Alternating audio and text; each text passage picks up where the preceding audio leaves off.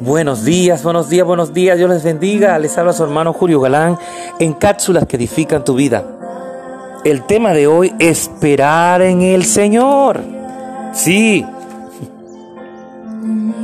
Aleluya. Tú dirás, esperar más, no. Pero tengo que decirte en este día, recordarte. El Señor sabe que es difícil esperar en Él. Pero es mucho mejor esperar en Él, esperar ese tiempo, porque aquí no hay sombra de variación, en Él no hay sombra de variación, en Él no hay pérdidas, en Él no hay fracasos, en el Señor siempre hay victorias. Todo tipo de victoria, en el Señor siempre hay victoria. ¿Mm? Y como dice esa alabanza de mi hermana Remy Mareno junto a nuestro hermano Calejo Wima, grandes adoradores, si Él está con nosotros, ¿quién contra nosotros. Yo no temeré. Aleluya, qué belleza. Dios quiere recordarte que los tiempos de nosotros no son los tiempos de Él. Que por más que nosotros busquemos la forma, maneras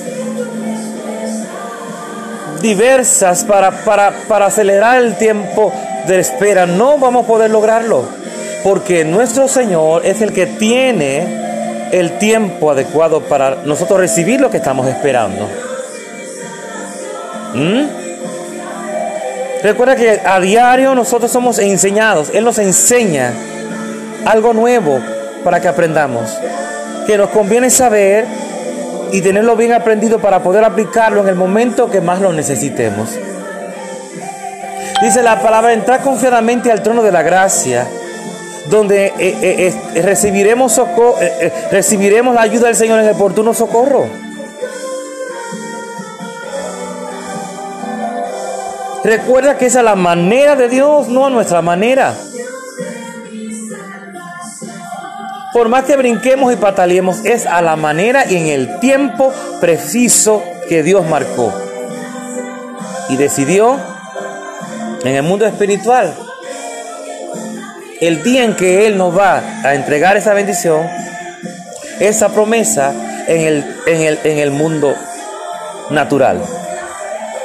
Recuérdalo.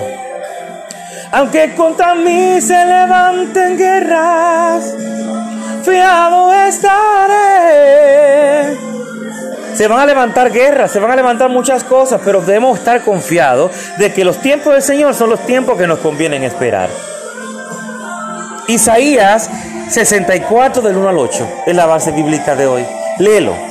Te insto, te aconsejo que vayas a leer ese versículo, ese capítulo y te vas a gozar. Así que Dios te bendiga, Dios te guarde. Tu hermano Julio Galán en cápsulas que edifican tu vida.